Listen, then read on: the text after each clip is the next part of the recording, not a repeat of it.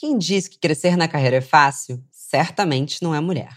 É, a gente sabe o quanto nós passamos por perrengues na nossa jornada profissional. Alguns dos principais são a falta de incentivo e de ambientes acolhedores que estimulem nosso crescimento. Mas calma, nem tudo está perdido. A Loft, uma das maiores startups da América Latina, está buscando mulheres incríveis para fazerem parte do seu time e vê-las crescer tanto quanto a própria empresa. Se você quer virar a chave da sua carreira em 2022 e se desenvolver enquanto vivencia desafios diariamente, lá pode ser lugar para você. Acesse loft.você/vagas e confira as vagas abertas. Libido, desejo que nos leva a um orgasmo, mudam muito ao longo da nossa vida. O que não muda é o benefício do bem-estar sexual. E muito além do gozo, viu? Eu tô falando sobre enxergar o sexo como uma maneira de conhecer nossos desejos e confiar em nós mesmas. Sabe aquela dose de autoconfiança que um sexo verdadeiramente prazeroso te traz? Imagina se você se sentisse assim toda vez que entrasse em uma reunião importante. Uma vida sexual ativa e saudável influencia na nossa autoconfiança e estar confiante é crucial até para nossa criatividade. Se permitir conhecer suas fantasias é sobre saber deixar os pensamentos entrarem sem auto-julgamentos. Esse último deve ser o único não convidado para nossos momentos de prazer. Bom dia, óbvias! Eu sou Marcela Ceribelli, CEO e diretora criativa na Óbvias, e hoje recebo a deliciosa dupla apresentadora do programa Prazer Feminino no GNT, a cantora Carol Conká e a médica ginecologista Marcela McGowan.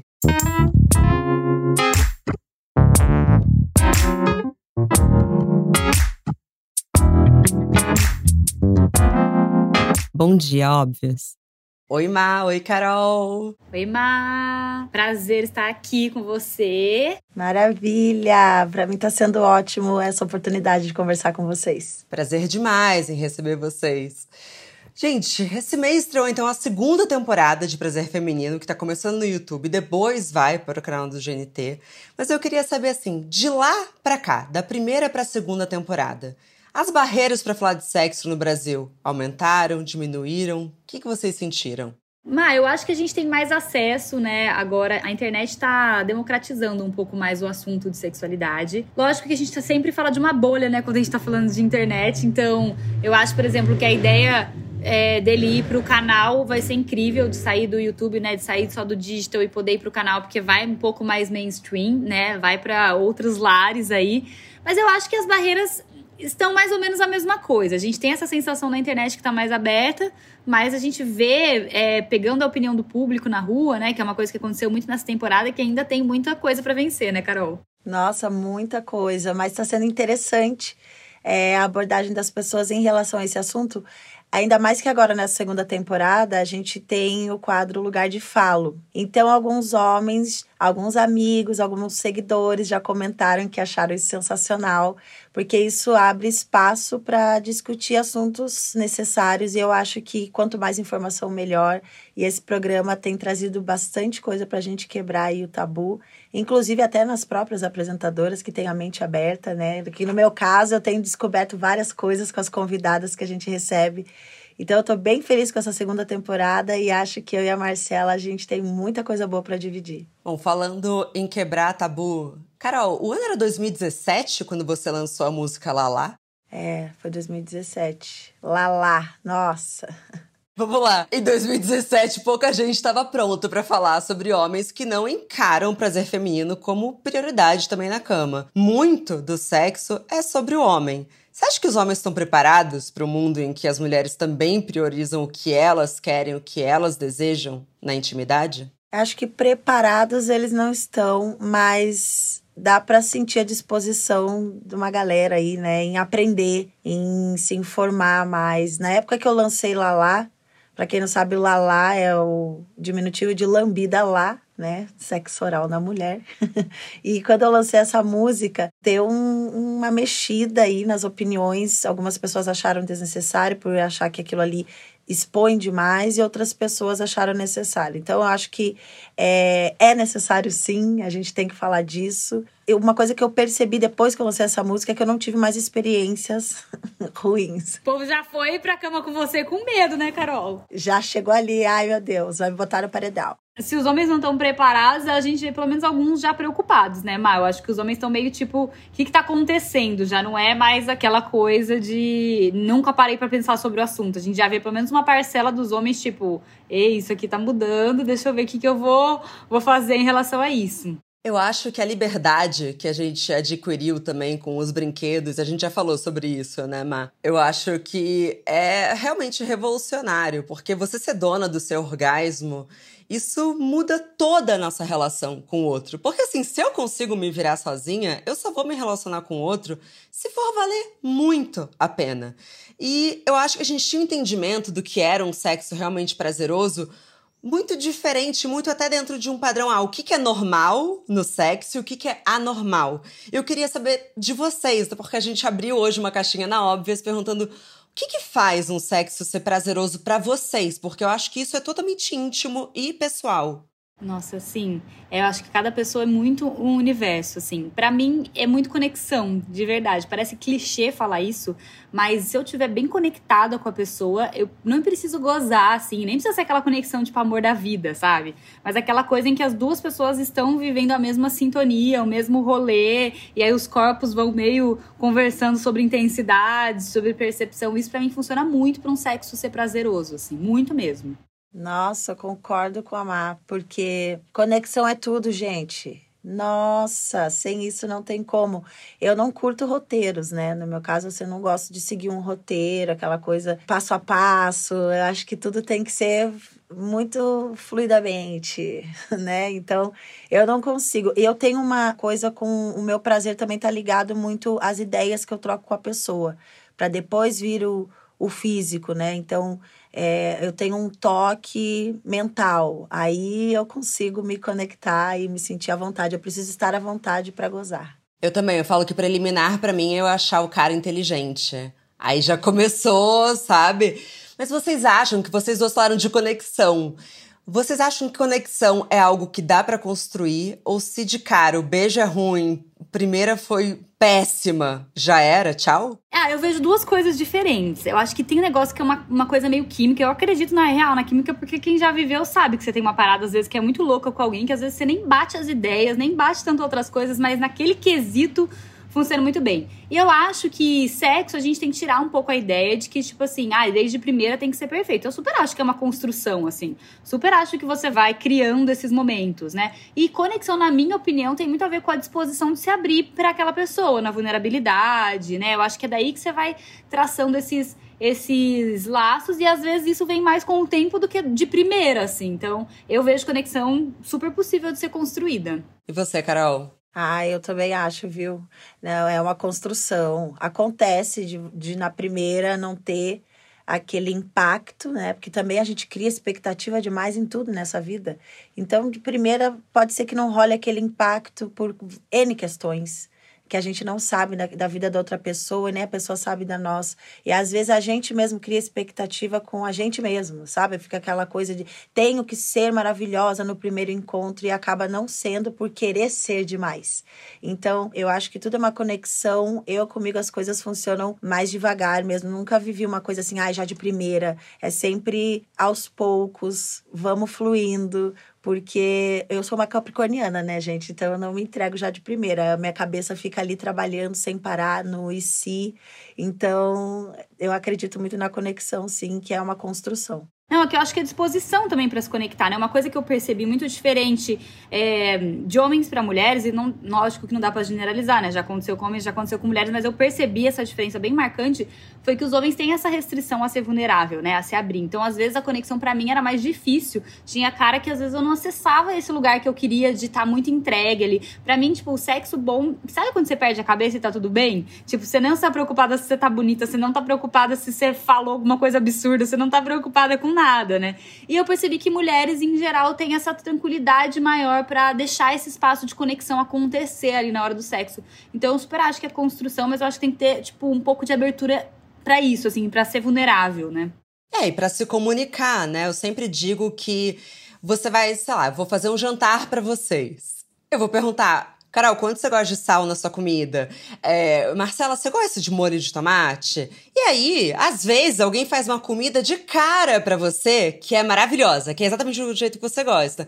Mas às vezes você precisa perguntar e se comunicar para chegar na receita ali. Não sei se é uma analogia, mas é um outro grande prazer, sabe? E tem a ver com vulnerabilidade. É engraçado você, falando isso, me veio na memória um dia que a mãe de uma amiga minha foi me receber e fez uma super paeja para mim e eu odeio frutos do mar, né? E aí você, eu, eu, fiquei pensando agora enquanto você falou, tipo assim, às vezes a pessoa vem super querendo te agradar, trazendo o que ela sabe de melhor, mas não tem nada a ver com o que você quer. Então, super é uma troca que você pode ir construindo, né? E falando é, e ajustando. Eu acho que como mulheres, o que também é muito delicado, e eu tava até conversando com uma amiga minha, porque muitas das mulheres, e até a maneira como a gente é educada sexualmente, é usar o sexo também como um lugar de conquista. Acho que especialmente em relações heterossexuais. E elas estão falando, ah, depois de um ano eu já nem ligo mais para sexo. Mas faz sentido, porque sexo é sexo, sexo é gostoso e acabou. É para ser gostoso. Só que se você passou um ano usando o sexo como uma moeda para conquistar o outro, uma moeda para se fazer de, ah não, eu gosto do que você gosta, e se colocando em segundo plano, você perdeu a chance, na verdade, de construir um sexo muito bom. Vocês enxergam isso nas mulheres ao redor de vocês? Total. Esses dias eu até tava participando de uma live em que ela falou isso. Ah, eu tenho muitas amigas que separam na faixa dos 40, 50 e falam, tipo, ai, eu não quero mais saber de sexo, não, tô de boa disso. E ela perguntou, por que, que você acha que isso acontece? E eu acho que é isso aí. É uma vida baseada num sexo pro outro, assim, sabe? E aí, tipo, cara, se engajar numa atividade que te demanda pra caramba só pra agradar outra pessoa, você não vai querer. Uma, uma hora seu corpo, tipo, não vai querer mesmo. Não faz sentido, né? Não faz sentido para você fazer uma coisa que não te dá retorno positivo. Então eu acho muito que acontece isso. Muito, muito, muito. Nossa, que pena, né? Porque olha o tempo que se perde de se autodescobrir para agradar o outro e acaba muitas vezes nem agradando e o outro também não tem coragem de falar que não tá agradando. Aí fica vivendo uma vida de personalidades duplas, né? Porque quando tá sozinho, acha uma coisa, aí reclama para as amigas, ou ele reclama para os amigos. Geralmente isso acontece muito em relações héteras, né? Por isso que a gente fala assim, porque falta um pouquinho de entendimento compreensão. Tem homens que se assustam com mulheres que chegam com brinquedinho, já acha que não presta, que não vale nada. Eu já passei por situação assim, de que apresentei um brinquedinho, a pessoa achou estranho. Eu falar, olha, eu gosto, já quer concorrer, já joga longe o brinquedo. Ou falar, olha, eu não tô me sentindo dessa forma que você faz, eu não acho muito legal. A pessoa já se ofende, né? Então fica um pouco complicado. Aí a gente acaba ficando só com os brinquedinhos. Nesse trisal eu escolho a tecnologia, né? Sem dúvida. Ô, Má, você falou uma coisa no começo, até você falou, a nossa percepção do prazer é, é, muito diferente hoje. E eu fiquei. Na hora que você falou isso, me veio esse pensamento na cabeça que tem a ver com isso que a gente tá falando. É, eu fiquei pensando, né, o que, que é prazeroso hoje para mim, o que, que já foi. E antes, no começo da minha vida, quando eu tinha essa percepção do sexo pro outro, era ser desejada, que era prazeroso para mim, não desejar. Então, tipo assim, o sexo fazia sentido para mim a partir do momento em que eu fazia aquele homem, né, em geral, era mais com homem, assim, me desejar muito. Só que esse tesão não sustentava muito tempo, que é isso que a gente tá falando. Porque chegava uma hora que, cara, tipo, o que, que eu recebo em troca disso aqui? Eu já tava namorando, já tinha atingido meu objetivo de ser super desejada naquele contexto. E aí, o que, o que, que eu recebo disso, né? Então, acho que pra, pra, é o maior gap que a gente tem que fazer as mulheres perceber, se perceberem como seres desejantes, né? Além de, de ser desejável, assim, mas tipo, eu sou um ser desejante também. Dentro da psicanálise, tem algumas linhas que falam que nas primeiras vezes que você transa com alguém, você tá transando com você mesma. Porque o tesão que você sente em ser desejada quase que é suficiente para se resolver. Então você primeiro se apaixona pelo quanto o outro está apaixonado por você. Só que será que isso precisa do outro? Ou será que, por exemplo, a masturbação já não é um caminho? Porque muitas mulheres se masturbam já com vergonha. Será que não é o caso de se masturbar, sei lá, olhando no espelho, entendeu? Own it, sabe? Se empoderando daquilo para quando você chegar para transar com outro, você já sabe que você é um ser desejante você fala: olha, eu me desejo muito. Bora me desejar e eu vou te desejar junto? Faz sentido o que eu tô falando para vocês? Não sei como é para vocês, né? Mas pra mim tem sempre uma, aquela fase da ovulação em que eu tô me achando uma verdadeira entidade na Terra, né? Eu me acho uma deusa mesmo. E aí, quando, geralmente, quando eu tô transando nessa fase, eu fico, tipo, me amando loucamente, sabe? Eu tô ali naquele rolê. E é muito essa percepção, tipo, eu comigo, eu quanto eu me apaixonei pelo meu corpo, quanto eu amo essa potência sexual que eu, que eu sou e que eu posso, sabe? O quanto eu posso me fazer gozar, o quanto eu posso viver meu corpo. Então, nossa, faz total sentido. É muito esse mindset que, se a gente mudasse, talvez isso, né, mas nossas primeiras experiências solo, ou até mesmo compartilhada com outras pessoas, a gente estivesse mais pensando no que o meu corpo, em como eu me apaixono pelo meu corpo e pelas minhas percepções físicas, do que pelo que o outro vê em mim, ia ser muito diferente a história. Eu sou adepta da masturbação desde muito nova, né? Então, isso que a Marcela falou faz total sentido para mim também, porque quando você tem a conexão consigo mesma, é muito mais leve quando você vai com outra pessoa.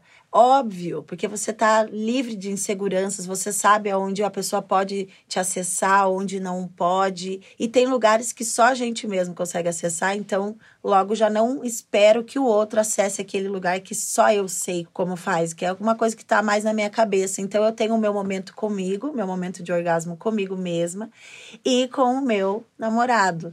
E, eu, e o momento de orgasmo que eu tenho comigo mesma é um espaço, um lugar que só eu consigo acessar e eu tô satisfeita com isso. E o lugar que ele me acessa é um lugar fantástico que eu não consigo acessar sozinha. E eu digo isso não só fisicamente, né, mas em sensações mesmo. Então é, é tudo muito mágico quando se tem autoconhecimento e masturbação na rotina. É, falando até um pouco de masturbação na rotina, eu fiquei muito estudando por esse episódio a questão da energia sexual nas outras áreas da nossa vida. Não entrando muito em Tantra, que eu também acho interessantíssimo, assim, mas o quanto a gente está em paz com a gente na, no momento de intimidade tem a ver com outros quesitos da vida. E estudando sobre isso, eu cheguei numa relação entre energia sexual e processo criativo. Eu queria saber um pouco de você, Carol, se você acha que a sua energia sexual influencia também o seu processo criativo influencia e não assim de uma forma ah, ela vai fazer uma música falando sobre sexo não é aquela a intensidade do, do tesão um, faz com que a minha cabeça abra a visão para outras coisas. Não sei explicar muito bem, não sei se estou conseguindo me fazer entender, mas é como se eu também gosto de brincar com a tensão do tesão, né? Então, quando eu sei que eu vou encontrar com meu namorado e eu vou viver aquele momento maravilhoso, eu já fico com aquela tensão e eu uso essa tensão para criar. Então eu falo sobre diversas coisas que não estão necessariamente ligadas a sexo, mas essa energia da tensão do tesão eu consigo transformar em uma outra coisa para criar. E aí sempre sai coisas maravilhosas. Engraçado você falar isso, Ma. A tensão sexual às vezes é mais sensual do que o sexo em si. Eu acho. Tanto que é um grande segredo da gente é, entender essa manutenção da libido é a gente manter constante tensão, né, sexual. Aquela coisa da antecipação, esses fatores que a gente antecipa a ideia do sexo, né? É, tem alguns estudos que vão para essa linha, tipo, que a gente é, gosta mais da, da projeção de, do que vai acontecer do que o que realmente acontece de fato, né? Então, sim, eu acho que essa tensão, ela é. A tensão, na verdade, quando a gente tá construindo a excitação, ela é uma tensão, né? O orgasmo, ele é quando você libera essa tensão, né? Mas a excitação, ela é construção de tensão. Então, eu acho que sim, essa é, a, é uma das partes também muito legais, muito interessantes, que é construir essa tensão, né? E isso que você falou de energia, mas é muito legal, porque eu acho que tem muito a ver, assim, a, a psicanálise fala isso também, né? Sobre a libido ser a pulsão que a gente tem para tudo na vida, né? Quando a gente tá sem ela na área sexual, a gente geralmente tá drenada nessa área criativa, nessa área expressiva, né? Das coisas. E eu também percebo o contrário. Às vezes a gente tá hiper focado em alguma coisa e até esquece um pouco de sexo e fica tudo bem, porque você tá com aquela energia toda sendo usada pra alguma coisa que te interessa, né? Eu lembro quando eu tava escrevendo nos, nos últimos dias de, de, entregar o livro, assim, eu tava com uma energia, tipo, sabe, tão focada naquilo ali que eu nem lembrava de nada, assim. Nossa, não lembrava nem de viver minha vida sexual. Aí eu lembro que acabou e, e a Luísa falou, tipo, nossa, em uma semana você virou outra pessoa. Porque eu tava muito, tipo, canalizando tudo aquilo pro, pro meu processo ali que eu precisava. Mas, Ma, quando eu fiquei pensando nessa questão também do processo criativo, fiquei pensando que quando a gente tá curando a nossa criança interior, que é esse eu artista dentro da gente, que tem muito a ver com o trabalho também da Julia Cameron, passa muito por você recuperar a autoconfiança. E eu pensei, nossa, é muito parecido também com como você não tá se sentindo bem numa vida sexual Queria saber de você, assim, o que verdadeiramente muda no prazer quando a gente está confiante com quem nós somos e como que você acha que isso expande para as outras áreas da nossa vida? Eu acho que muda tudo, assim. Pessoalmente, vendo o que eu sempre vi é, de, de, em consultório, eu acho que essa confiança em tudo, que, em quem você é, muda como a gente se relaciona com o mundo, né? Acho que primeiro a gente aprende como a gente se relaciona com a gente, depois, a partir daí, a gente constrói os nossos merecimentos, né? Eu vejo um pouco isso, assim. Então, se a gente não é confiante na gente, a gente não se sente merecedora de amor, de tesão, né? Isso fica muito claro quando a gente olha para estética, por exemplo, né? Que não é só sobre isso ser confiante, mas isso pesa muito socialmente, né? E a gente vê que quando as mulheres rompem com essa barreira do, ai, meu corpo não não precisa ser esse corpo padrão, né? E tem que romper com essa barreira, tá, gente? Não adianta ser padrão, isso que é mais doido. Porque se você é só padrão e não rompeu essa barreira, você vai estar incluída no mesmo pensamento que as outras mulheres fora do padrão sobre não ser merecedora de prazer e tal. Então, quando você rompe com essa barreira, você se entende é, merecedora do mundo, independente desses padrões que são colocados, muda demais a sua relação com você, a sua relação com o outro, a sua relação com o sexo. É, e eu acho que isso muda muito na vida, né? Porque, eu, pra mim, essa questão da autoconfiança é imprescindível em tudo que a gente tá fazendo, né, Mar? É, é muito doido quando, como isso é uma virada de chave tão forte pra gente que às vezes dá vontade de sair gritando para todas as mulheres do mundo o dia que você tem essa eureka, né? Assim, tipo. Que não é uma eureka definitiva, eu acho legal falar isso também, né? Não é uma eureka definitiva no sentido de eu sempre me sinto incrível, mas é uma eureka do tipo, sempre eu vou lembrar que eu tive essa eureka, eu sempre vou, vou militar para mim mesma, vamos dizer assim, eu sempre vou voltar para esse lugar de compreensão. Mas eu acho que faz toda a diferença, assim. Você saber quem você é e você se sentir merecedora das coisas, porque a gente aprende muito que a gente não é merecedora de sexo por ser mulher, por não ter o corpo X, Y, Z, né? Por, porque isso não é coisa de, do, que, do que papel que foi ensinado pra gente. E aí, quando a gente rompe com isso, eu acho que muda completamente como a gente vê sexo, como a gente vê prazer. E, Carol, quando a gente fala sobre autoestima, estar entregue na cama, eu penso que Criatividade, quando a gente vem de fato para o âmbito sexual, tem tudo a ver com as fantasias. Saber reconhecer suas fantasias é mais ou menos estar em contato com o que o seu corpo quer falar, é ouvir seus pensamentos, quase como escrever uma música. Vai, deixa eu soltar essa aqui para você. Eu gosto muito de ter um lookinho especial, sabe? Apesar de ficar praticamente quando eu tô sozinha com meu namorado, fico o dia inteiro pelada, eu gosto de botar uma roupa para ficar assim, para criar um clima. Aquela roupa vai dizer qual é a fantasia que eu quero realizar naquele dia, qual é a intensidade. Eu gosto de brincar assim, né? Então, sendo artista, eu faço arte até na hora do sexo. E eu acho que a autoestima está muito ligada a isso. Então, tem dias que é, eu converso muito através do meu comportamento, assim, eu demonstro muito o que eu estou sentindo. Então, tem dias que eu coloco um look mais suave, como quem diz assim, hoje eu estou mais é, fofinha. Aí tem dias que eu quero me sentir mais poderosa. E é legal ter um parceiro ou uma parceira que entende essa pira, entre aspas, né? Esse, esse lado, esse fetiche, esse lado de querer brincar e ser correspondido. É muito bom. É, e conseguir passar o dia pelada também é uma intimidade com o corpo que pouca gente tem, tá? Gente, eu faço muito isso aqui em casa. Aí a minha mãe viaja, meu filho fica no colégio, eu fico aqui sozinha.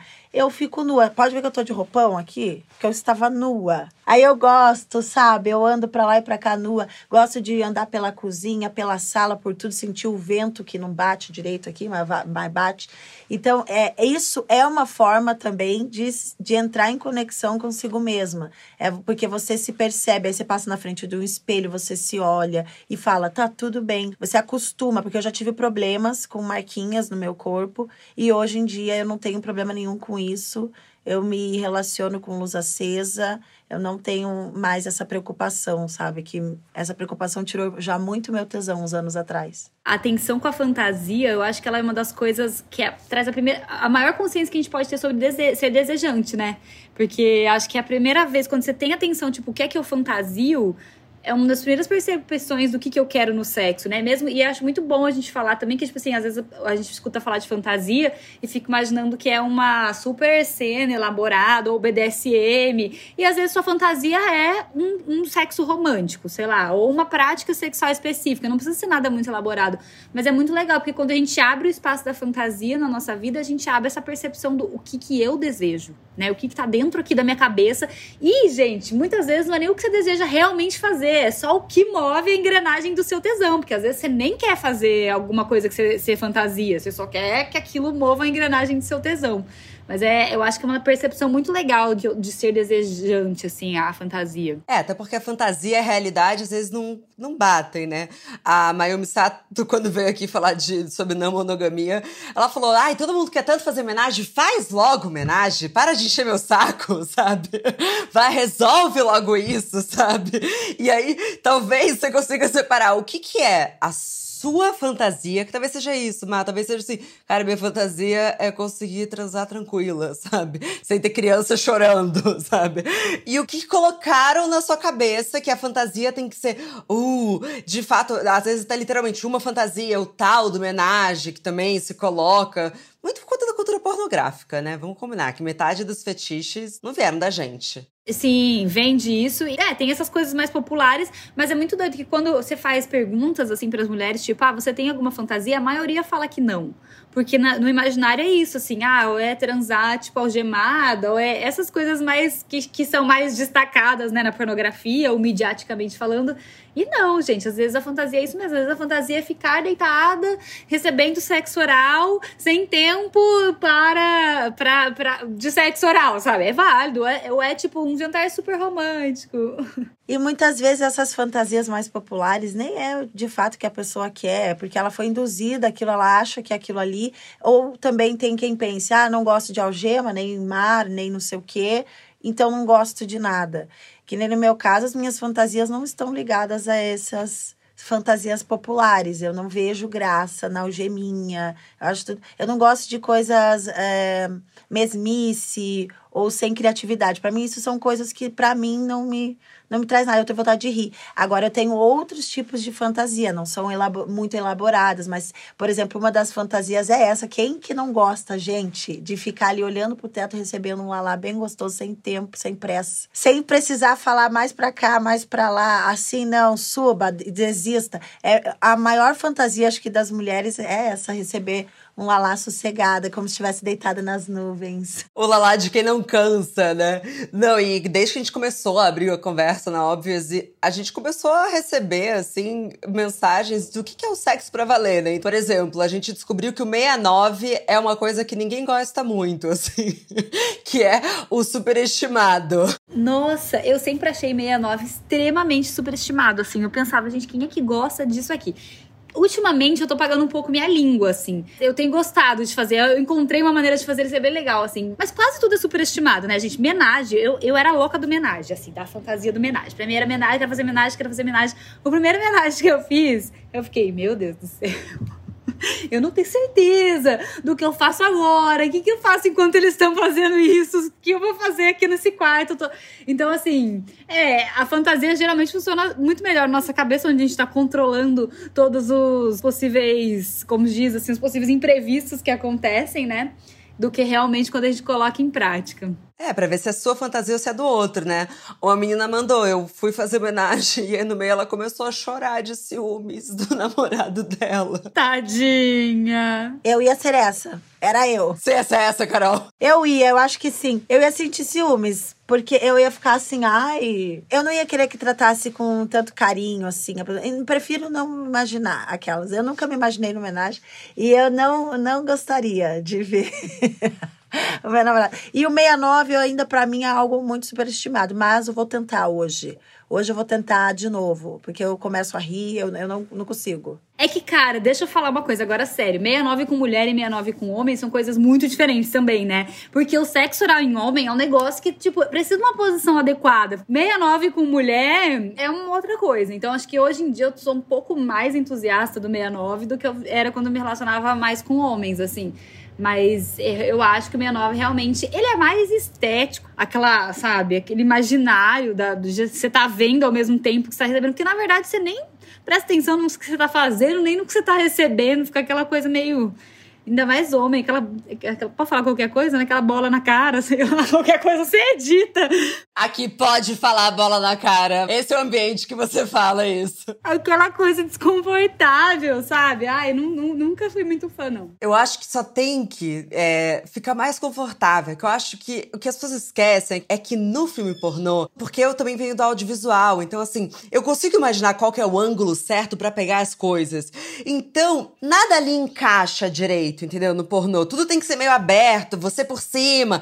E na vida real tem que ser mais, sabe, mais aconchegantezinho? Que não ficaria bom na câmera. Por isso que as pessoas precisam parar de ver pornô e achar que é realidade. Tem luz e tem câmera. Ai, que papo bom. Bom, me falem o que, que eu posso esperar da segunda temporada de Prazer Feminino. A gente é bem suspeita, eu e Carol, né? Mas assim, é, eu acho que a gente evoluiu muito da primeira pra segunda temporada. A primeira temporada foi uma temporada muito tateando exatamente o que a gente ia falar, um assunto delicado. A primeira vez que um canal abre para esse assunto de uma maneira tão explícita, assim, né? Temos um programa só para falar disso. Mas agora a gente tá muito mais maduro, né? O programa tá mais maduro. É, a gente entendeu a necessidade dos temas serem bem diretos. Eu acho que isso fez muita diferença, né, Cá? Tipo, então é sexo anal. E aí, tipo, vamos falar tudo de sexo anal. Não é vai ficar falando nas entrelinhas, não. Eu acho que isso fez muita diferença, assim. É, eu gostei muito de ter gravado as coisas bem diretas e bem focadas. Porque antes a gente gravava, até tinha mais ou menos um tema, mas eu, eu acho que se perdia um pouco as informações. Agora você já sabe que você vai escutar do começo ao fim o mesma coisa. E, e aí tem outras coisas muito legais, que é isso que a Carol falou, lugar de falo. Foi interessante trazer os homens para essa discussão de alguma maneira, né? É, lógico que a gente prioriza o prazer das mulheres ali, a gente tá falando de mulheres, mas se a gente não começar a também educar um pouco os homens, né? Quem é que vai garantir, vai, vai participar desse prazer para as mulheres hétero? Vão ser eles, né? Que mais, Cá? O público, né, Cá? Tem sido bem legal. Nossa, agora tem a presença do público também. Então a gente fica assim, a galera fala, ah, a gente foi para as ruas perguntar, saber, e tá bem interessante. Tem opiniões, dúvidas, curiosas.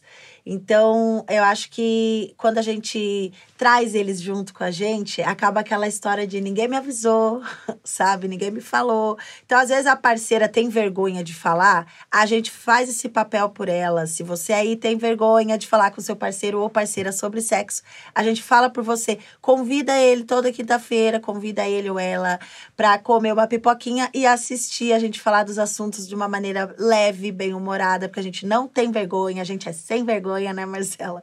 E lá a gente fala de tudo, sem tabu, a gente aprende posições, aprende o que fazer, o que não fazer, porque afinal de contas temos uma doutora no programa. Então a gente tem as dúvidas bem esclarecidas. Eu acho isso bem legal de falar, assim, né? Não por mim, mas enfim, porque às vezes, eu, ontem até uma pessoa comentou isso em algum momento, assim, ah, mas não acho que isso é um assunto para ficar sendo discutido com celebridades, mas tudo é muito pensado de maneira responsável, sabe, Má? Primeiro que, óbvio, assim, é um assunto que tem que ser falado por todo mundo, né? Assim, todo mundo faz. Mas quando a gente tá lá, a gente tem essa responsabilidade do momento em que a gente tá só conversando e batendo papo, e cada uma tá dando sua vivência. E a gente tem o um momento em que, tipo, a gente compilou realmente as coisas de maneira super responsável, o que vai ser passado de, de informação pro, pro público, sabe? É, é tudo muito bem pensado, assim. A gente quer. É, ter esse papel educador mesmo, né? A gente não tem, né, uma referência nenhuma de educação sexual, assim.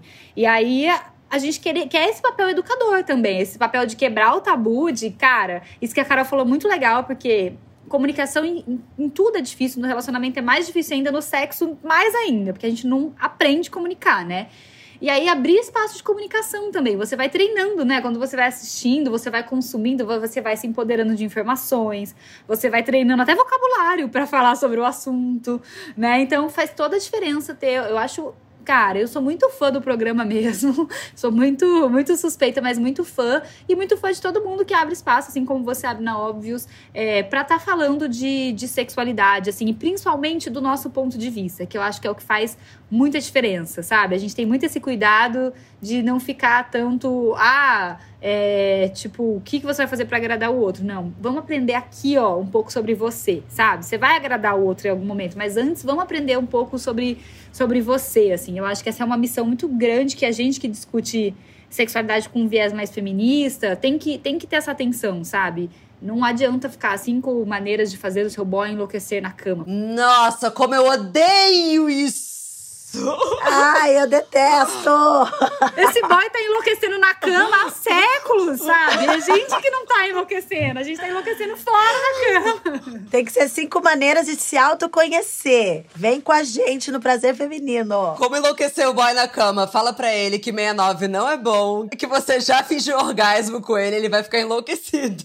Cinco minutos lá embaixo a desfeita. Eu faço você enlouquecer um boy na cama com uma frase. Você vai falar pra ele que penetração não não é a coisa que você mais gosta no sexo. Nossa senhora, você vai ver um homem, um homem que não sabe o que fazer diante dessa informação. Ai, gente, muito obrigada. Prazer Feminino tem episódios novos toda quinta-feira no canal do YouTube do GNT e estreia na TV no dia 28 de março de 2022. Parabéns, mulheres maravilhosas. A gente precisa de vocês. Má, obrigada pelo espaço, obrigada por abrir essa conversa, obrigada por tudo que você traz, também contribui. E é isso, estamos lá, eu e Mamacita, Carol levando tudo, todas as histórias maravilhosas dela, todo esse carisma que só a Carol tem. A gente tá aí todas as quintas levando informações e querendo ouvir de vocês também, né? Que as pessoas tragam cada vez mais o que, que aflige elas, pra gente botar aí no mundo e conversar sobre isso. Sim, exatamente. Ah, eu tô muito feliz de ter esse papo com vocês, as duas Marcelas. Inspiração para o autoconhecimento, auto prazer, independência. Muito obrigada. Eu amei Marcela Ceribelli e Marcela McGowan. Um beijo da mamacita para as mamacitas. Beijo, gente. Tchau, tchau.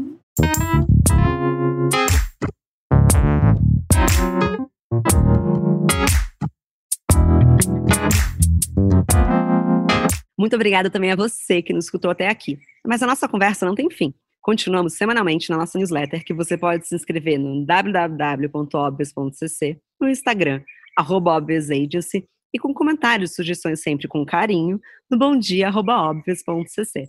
Bom dia, Óbvias!